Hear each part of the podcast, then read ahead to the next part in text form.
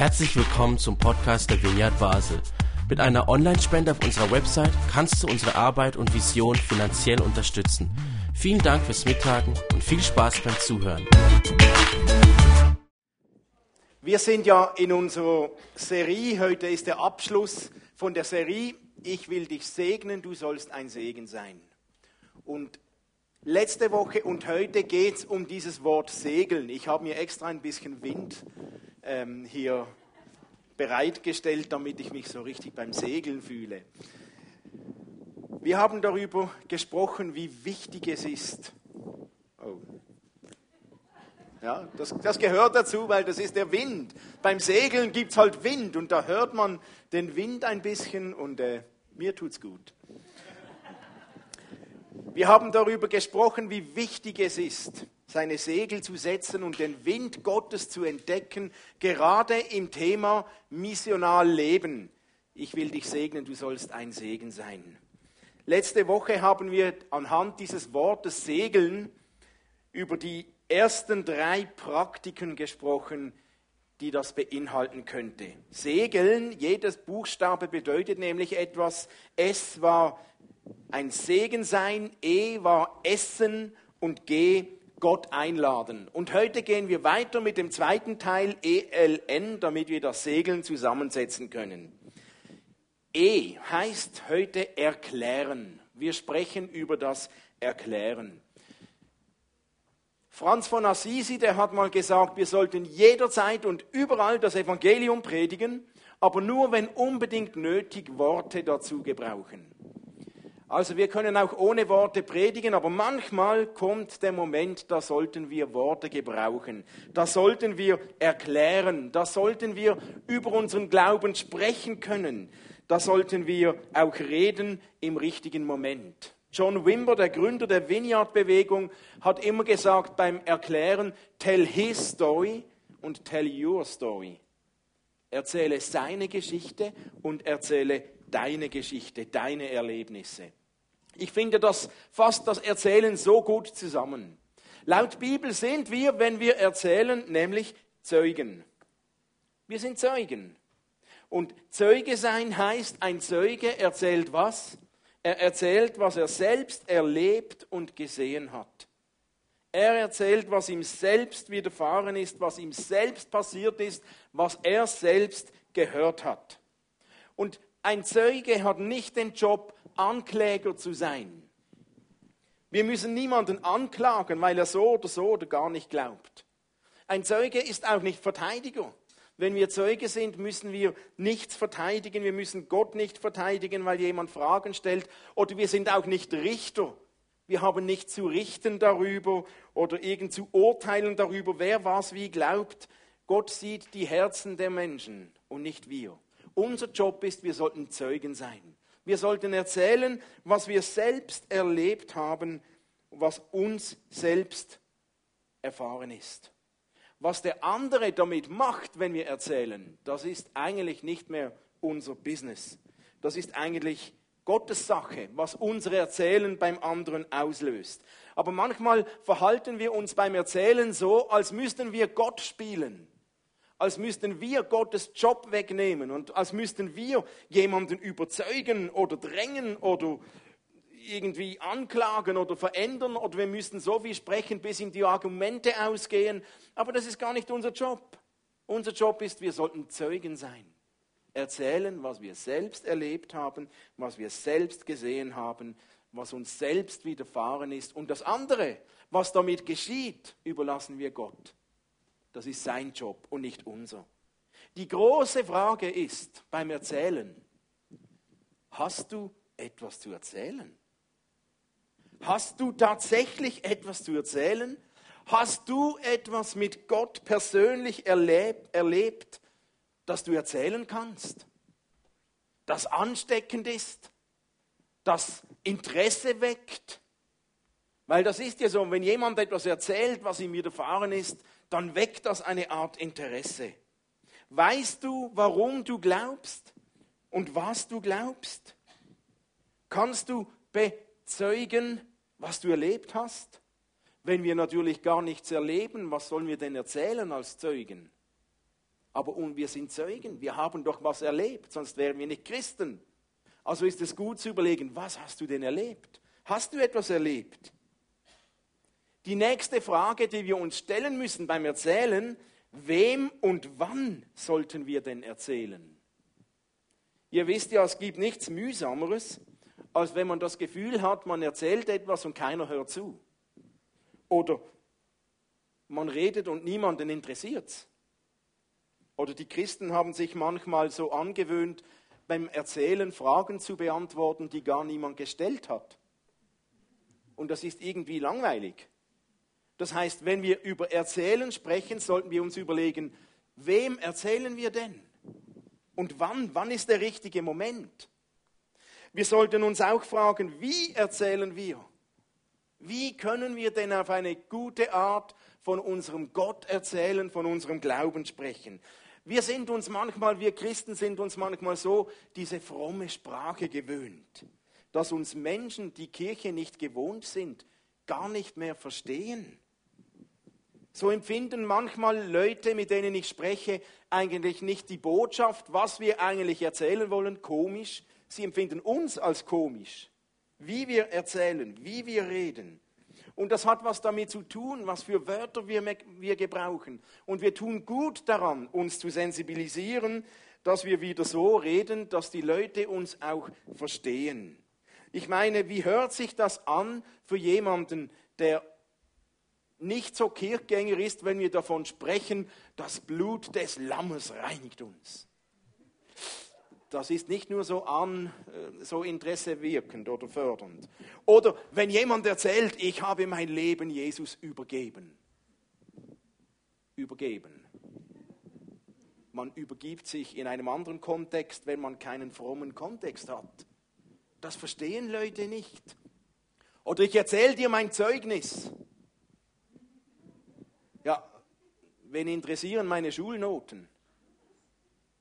Aber wer nicht gewohnt ist in einer Kirche, der versteht nicht, was wir meinen. Oder habt ihr auch schon gemerkt, manchmal, wenn wir beten, aber da beginnt es, wenn jemand sagt, oh Herr, ich möchte dir meine Schwiegermutter hinlegen. ihr versteht, was ich meine. Wir tun gut daran, wenn wir über Erzählen nachdenken, wenn wir wieder lernen, eine Sprache zu benutzen, um über Gott zu sprechen, die jeder versteht, mit Alltagsworten, worum es eigentlich geht. Wir haben das manchmal verlernt. Und ich weiß nicht, wie es euch geht, aber ich treffe immer wieder Christen, die erzählen eigentlich nie etwas, weil sie so unsicher sind. Weil sie denken, oh, was ist, wenn eine gemeine Frage kommt? Eine Frage, wo ich keine Antwort habe. Die berühmte Warum-Frage. Was ist, wenn eine Frage kommt, die mich aufs Glatteis führt, wenn ich etwas nicht weiß, wenn ich unsicher werde? Und so wächst eine Zurückhaltung und vielen Christen passiert es, so erklären sie nie was und reden nie davon. Aber ich habe eine gute Nachricht. Man kann das lernen. Man kann lernen zu erzählen. Man kann lernen, was wir erzählen. Man kann lernen, wie wir erzählen. Man kann lernen, wann und wem wir erzählen. Man kann lernen, Angst zu verlieren vor solchen Gesprächen. Man kann lernen, eine Freiheit zu erlangen im Gespräch über den Glauben. Und man kann lernen, den Rückenwind Gottes zu nützen. Und ich sage euch, wenn man genug oft mit Menschen gesprochen hat, die nichts vom Glauben wissen und erlebt, wie die eigentlich interessiert sind, dass die mir gar keine runterschlagen, wenn ich was vom Glauben sage, dann wächst eine neue Freiheit. Man kann das lernen, zum Beispiel, ihr habt sicher schon davon gehört von mir, in einem EE-Kurs. Ein EE-Kurs dauert 14 Wochen und der kostet auch 320 Franken, aber man lernt da was. Und ich kann euch sagen, wenn das jemand besucht und lernt, das verändert unser Leben als Christ definitiv. In einem EE-Kurs lernen wir, wie man auf der einen Seite, wie man in 20 Minuten ungefähr auf eine gute Art verständlich jemandem die Grundzüge vom Glauben erklären kann, ohne dass man sich irgendwo in einer Nebendiskussion verliert, wo man nie mehr zurückfindet. und ohne dass man etwas Wichtiges entdeckt, äh, vergisst, vergisst. Und das, das andere, was wir lernen in einem solchen Kurs, wir lernen, den Rückenwind Gottes zu entdecken. Wir lernen, mit wem wir sprechen. Wir lernen herauszufinden, wen hat Gott denn vorbereitet. Weil Gott schickt uns Menschen des Friedens über den Weg. Menschen, die er vorbereitet hat. Und ich habe gesagt, ich möchte nicht mit Menschen sprechen, die es gar nicht interessiert.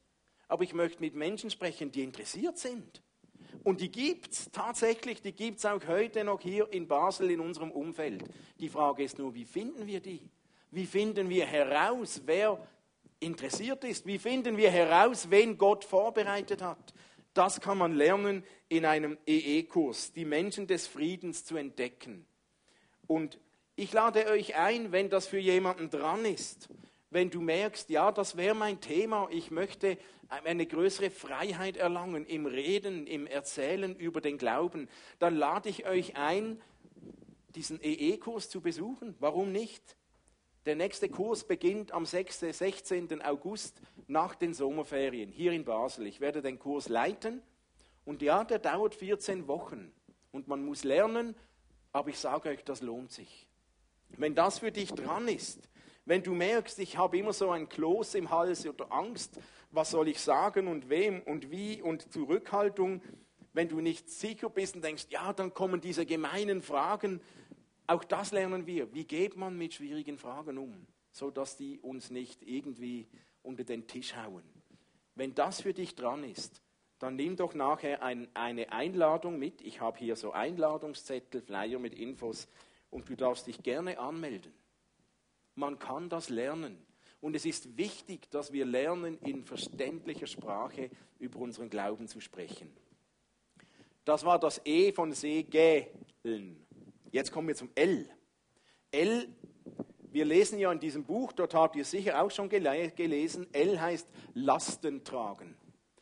Das sind alles verschiedene Arten, wie können wir jemandem zum Segen werden? Lasten tragen.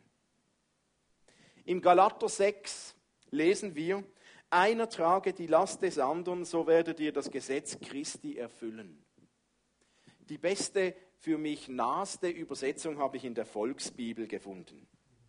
Dort steht nämlich, helft euch gegenseitig, wo ihr Probleme habt. Und wo es mal hart auf hart kommt, da seid füreinander da. Das ist nämlich genau das, was Jesus für euch will. Jesus will von uns Segen sein, dass wir einander Lasten tragen in den Momenten, wo es hart auf hart geht eine Form, wie wir Menschen zum Segen werden können. Und Lasten können so unterschiedlich sein. Die einen haben eine finanzielle Last, andere haben eine emotionale Last, wieder andere haben eine Last in ihren Beziehungen, in Konflikten, in Familien. Andere Menschen haben eine gesundheitliche Last oder ganz praktisch eine Last, die sie im Moment tragen müssen.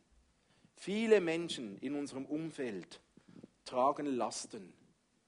Und wenn wir darüber sprechen, wie können wir Menschen zum Segen werden, dann sollten wir die Ersten sein, die dastehen und sagen, wir helfen mit, Lasten zu tragen. Nicht überall und nicht immer, das würde uns ja überfordern. Aber dort, wo uns Gott Menschen des Friedens über den Weg schickt, dort, wo Gott uns Türen öffnet. Weißt du, wer dir hilft, wenn es bei dir hart auf hart geht? Weißt du, wen du fragen kannst? Bist du jemand, den man fragen kann, wenn es hart auf hart geht? Ist es dein Kennzeichen, dass du hilfsbereit bist? Darf man dich fragen? Wie erfahren wir überhaupt, wenn Menschen Lasten haben? Wie erfahren wir davon, wenn jemand eine Last zu tragen hat? Wir haben ja so die un, un, ungute Gewohnheit angenommen, dass wir oft denken, oh nein, mir geht es gerade schlecht, ich habe eine Last zu tragen, jetzt kann, so kann ich nicht kommen, auch nicht in die Gemeinde. Ich komme dann wieder, wenn es mir besser geht. Aber eigentlich ist das so falsch. Eigentlich brauchst du doch in der Last jemand, der mitträgt. Und nicht erst dann, wenn wieder alles vorbei ist. Aber wie erfahren wir von Lasten? Man kann fragen. Man kann fragen und nahe bei Menschen sein. Wenn wir uns für Menschen interessieren und sie fragen, werden sie von ihren Nöten erzählen. Und wenn du Menschen in deinem Umfeld hast, Nachbarn, Arbeitskollegen, Familien, wo auch immer, wenn du ein offenes Herz hast und Menschen fragst, wie geht's, dann werden dir Lasten begegnen. Und dann kommt der Moment, wo vielleicht Gott ein kleiner Input in deinen Kopf setzt und dir sagt, vielleicht solltest du mit beginnen, diese Last mitzutragen. Und wenn das ein Gehen von uns wird, ein Lebensstil, Lasten tragen, einander zum Segen werden, dann wird es intern in der Gemeinde, extern dort, wo wir sind, überall sein, weil Gott uns überall einen Input geben kann. Kennst du jemanden, der gerade Lasten zu tragen hat, der froh wäre um Hilfe? Und Lasten mittragen, helfen muss ja nicht heißen, ich kann immer alle Probleme lösen. Aber manchmal kann ich helfen, mitzutragen. Wenn du niemanden kennst, dann gäbe es da zum Beispiel das letzte Wocheninfomail von der Vineyard, das ihr bekommen habt. Dort hat Isa Mink geschrieben, sie hat gerade Lasten zu tragen. Sie ist hochschwanger und ihr Mann ist gerade krank und sie braucht Hilfe beim Einkaufen, beim Taschentragen, beim Kochen, beim Mariel irgendwo hinfahren, beim ganz praktische Dinge. Wenn du gerade niemanden weißt, warum meldest du dich nicht bei ihr und bietest ihr an? Ich habe mir gedacht, ich möchte nicht nur darüber sprechen, ich möchte eigentlich heute eine Aktion starten. Ich möchte hier eine Art Hilfemarktplatz starten. Das heißt, ich möchte die Möglichkeit anbieten, wenn jemand Lasten hat, dass er die mitteilen kann und noch viel wichtiger, dass wir Menschen finden, die die Lasten mittragen, einander unterstützen, Deswegen habe ich eine neue E-Mail-Adresse kreiert. Ihr seht die gleich. Die heißt hilfe at vineyardbasel.ch. Die Idee ist, wenn du bereit bist, grundsätzlich zu sagen, hey, wenn jemand Lasten hat, ich wäre bereit mitzutragen und mitzuhelfen, dann schick ein Mail auf diese Adresse und sag, ich würde gerne mithelfen, Lasten zu tragen. Und dann kommst du wie in einen Pool. Da sammle ich alle, die sagen, ich bin grundsätzlich bereit. Und wenn dann eine Last kommt von jemandem, wenn jemand ein Anliegen hat, dann schicke ich eine E-Mail an alle, die in diesem Pool sind. Und dann kannst du selbst überlegen, oh, kann ich gerade mithelfen oder nicht? Kann ich was beitragen oder nicht? Wenn ja, dann nimmst du direkt Kontakt auf mit dieser Person.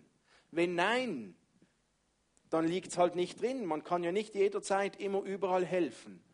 Aber wenn man sich gar nicht anbietet, bekommt man auch die Anliegen, die Infos schon gar nicht. Und wenn du merkst, ich kann jetzt gerade nicht helfen, dann kannst du vielleicht dieses Anliegen mitnehmen in dein Gebetsanliegen. Und somit schaffen wir wie eine Drehscheibe für Lasten und Informationen. Ohne Muss, ohne Gewähr, dass man immer jemand findet, der mithilft aber mit dem Potenzial, weil da Menschen sind, die sagen, mich kannst du informieren und wenn ich Zeit habe, wenn ich kann, versuche ich mitzuhelfen. Und je mehr Menschen das wissen, desto größer ist die Chance, dass jemand tatsächlich Hilfe bekommt. Und das soll nicht nur intern, auch extern sein.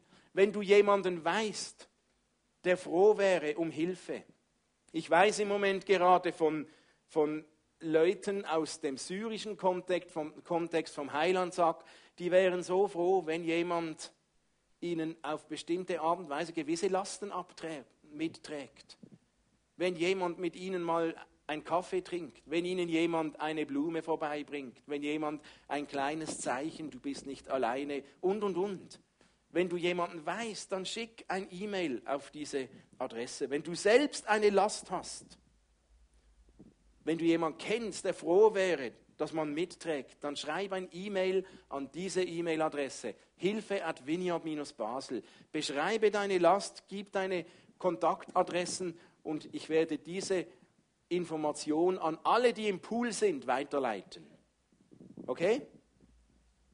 Also wenn du dir vorstellen kannst, ohne jetzt zu sagen, ich werde jede Woche zwei Stunden mithelfen, nein, nein, einfach du kommst in den Pool und sagst, wenn ich kann, grundsätzlich, mich darf man anfragen, wenn ich kann, helfe ich gerne mit. Dann melde dich auf dieser E-Mail-Adresse und wir schauen mal, ob es uns gelingt, ein bisschen konkreter mithelfen zu können, Lasten zu tragen. By the way, habt ihr gewusst, dass wir seit Jahren in der Vineyard eine andere Art von Lasten mittragen haben. Da seht ihr gleich die zweite E-Mail-Adresse. Wir haben nämlich eine Gebetskette. Das funktioniert genau gleich. Da haben sich Leute gemeldet aus der Vineyard, die haben gesagt, hey, ich bete gerne mit, wenn jemand ein Anliegen hat, informiert mich. Wenn du jetzt ein Gebetsanliegen hast, kannst du das an Gebetskette at Vineyard Basel schicken und ich leite dein Anliegen weiter an alle, die am Anhang im Pool der Gebetskette sind. Und dann beten da eine ganze Liste von Menschen einfach für dein Anliegen mit. Ist auch eine Form von Lastentragen. Funktioniert nach demselben Prinzip wie Hilfe Adveniat Basel. Lasst uns das versuchen. Vielleicht gelingt es uns dann durch Lasten mittragen, durch Helfen, ein neues Fenster aufzuklappen, wie wir Menschen zum Segen werden können. Ich will dich segnen, du sollst ein Segen sein. Zu guter Letzt am Ende des Wortes das N, Segeln. N steht für Nachfragen. Und das passt gut hier hinein. Nachfragen hat viel mit Zuhören zu tun. Andreas Schröter in seinem Buch Im Windschatten von Jesus, das wir lesen, der schreibt dazu, mit dem Herzen zuhören, aktiv nachfragen und versuchen, in die Welt des anderen einzutreten, öffnet die Türen zum Herzen des anderen. Zuhören. Ein Schlüssel zum Nachfragen ist Interesse. Interesse zeigt sich in Fragen. Und vielleicht geht es dir auch manchmal so, dass ich grundsätzlich schon Interesse hätte, aber mir fallen nicht immer gerade die richtigen Fragen ein. Hast du schon gemerkt, dass ein guter Zuhörer Menschen zum Segen werden kann? Manchmal wirst du zum Segen für Menschen, obwohl du noch gar nichts anderes tust, als aktiv zuhören. Ein guter Zuhörer ist so ein Segen. Wie wäre es, wenn du beim nächsten Smalltalk mit dem Nachbarn, mit deiner Arbeitskollegin, mit jemandem aus der Familie nicht nur über Fußball oder das Wetter redest, sondern ein paar Fragen stellst? Wie geht es dir gerade persönlich? Wie geht es deinem inneren Menschen? Wie geht es dir in deiner Ehe? Wie gehst du mit der Spannung um, Arbeit und Familie? Wie kommst du gerade klar mit der Herausforderung als Mutter mit kleinen Kindern? Wie geht es deiner Gesundheit? Wo bist du gerade herausgefordert in deinem Leben? Was würde dir jetzt gerade gut tun? Wie steht es mit einer Work-Life-Balance? Wer ehrlich Fragen stellt, zeigt Interesse. Und Fragen stellen öffnet die Herzen des anderen. Wer Fragen stellt, bietet auch Wertschätzung und Offenheit an. Und nicht selten fühlen sich Menschen gesegnet, wenn man schon nur einmal ernsthaft zuhört. Aber zuhören braucht Zeit. Ja, aber es braucht nicht immer zwei Stunden aber es braucht etwas Zeit. Aber wenn wir ein Segen sein wollen für Menschen, ist es unmöglich, ein Segen zu sein, wenn wir keine Zeit haben.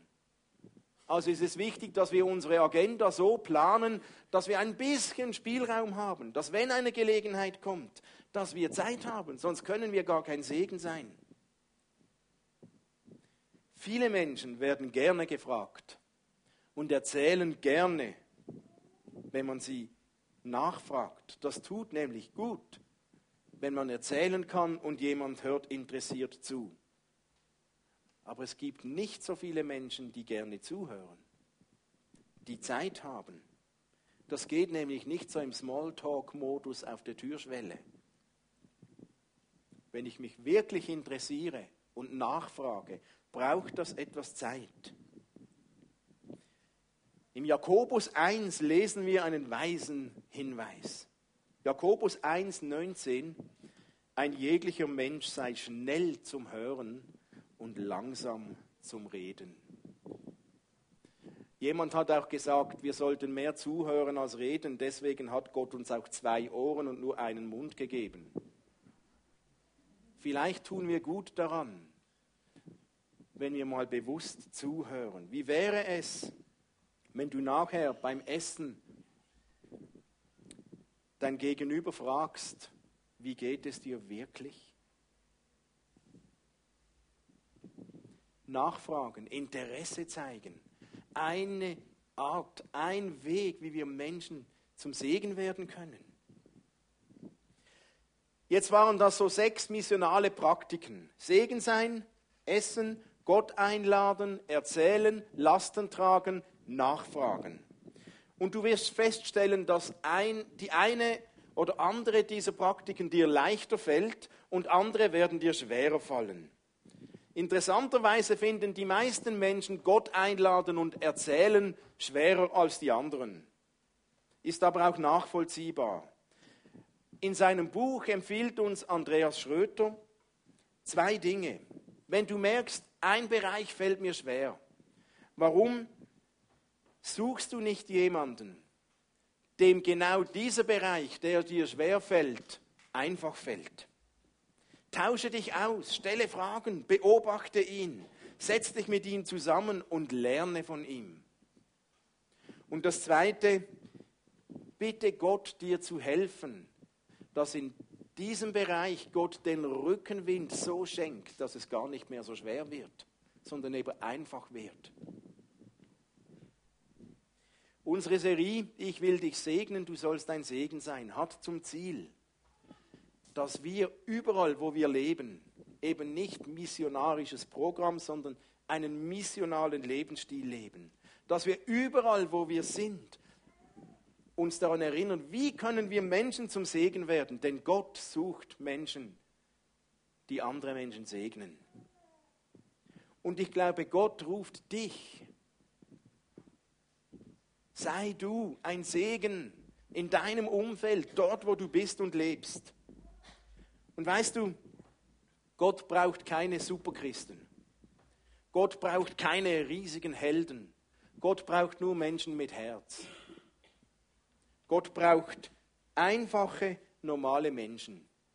Und wenn wir in die Bibel schauen, ich habe ein bisschen nachgelesen in der Bibel, das ist interessant, immer wenn Gott Menschen zu was Besonderem, zu einer bestimmten Aufgabe berufen hat, wenn er gesagt hat, hey, ich habe was für dich, ich möchte was, dann war nie, niemand war da, der sich übermütig als Freiwilliger gemeldet hat.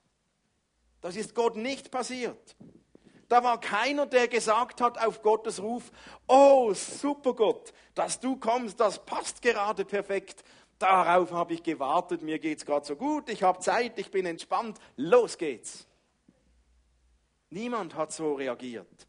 Das war nicht die Realität, als Gott Menschen berufen hat. Ich habe euch ein paar Beispiele. Mose.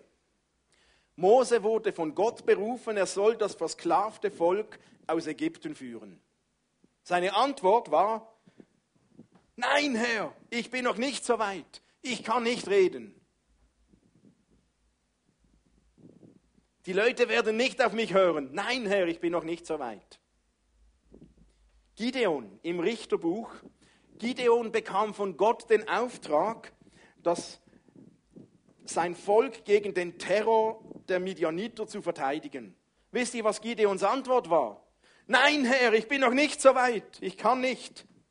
Mich nimmt sowieso niemand ernst. Ich komme nicht aus einem guten Haus. Ich habe keinen guten Hintergrund. Ich bin nicht so fromm bekannt. Mein sozialer Hintergrund ist nicht so günstig für einen Führungsjob. Nein, Herr, ich bin noch nicht so weit. Jeremia, der große Prophet im Alten Testament, sollte Gottes Prophet sein und das Volk an Gottes Gebot erinnern. Seine Antwort, nein Herr, ich bin noch viel zu jung.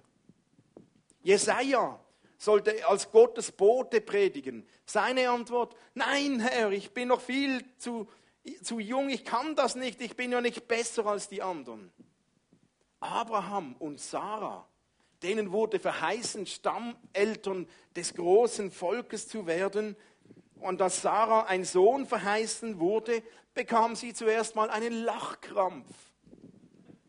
Sie bekam einen Lachkrampf tatsächlich und sagte, nein Herr, dazu tauge ich nicht, ich bin viel zu alt. Esther sollte Zivilcourage zeigen und beim König für das Volk einstehen. Ihre Antwort, nein Herr, das ist purer Selbstmord. Dazu habe ich das Zeug nicht. Saul, der erste König, berufen vom Volk, von Gott, der erste König für das Volk. Als sie ihn zum König krönen wollten, machte er sich aus dem Staub und versteckt sich hinter einem Gepäckwagen. Es gibt noch andere Beispiele, es sind ein paar Beispiele. Keiner von all denen hob die Hand und rief, hier bin ich, Herr, als Gott gesagt hat, Wen kann ich senden? Als die großen Aufträge verteilt wurden, da kamen immer dieselben Antworten. Ich bin zu wenig begabt. Ich bin aus schlechtem Haus. Ich bin zu jung. Ich bin zu alt. Ich bin zu verzagt. Zu ängstlich. Zu überfordert. Ich habe Angst. Ich kann es nicht. Keiner hat gesagt als Antwort auf Gottes Ruf, ich mach's. Keiner. Aber Gott, Gott liebt es, mit Menschen zu arbeiten, die es nicht drauf haben. Gott liebt es, mit Menschen zu arbeiten, die nicht alles zusammen haben, was nötig ist. Gott liebt es, mit Menschen zu arbeiten, die sich das selbst nicht zutrauen. Und wenn wir in der Bibel lesen, all diese Beispiele da, am Ende sagten sie alle, okay Gott, auf dein Wort hin. Ich vertraue dir. Mit deiner Hilfe mache ich's. Und sie alle haben die Geschichte Gottes mitgeschrieben. Gott sucht immer noch unvollkommene Menschen, um sie zu berufen. Das ist seine erste Wahl. Und das ist heute noch so. Auch hier bei uns.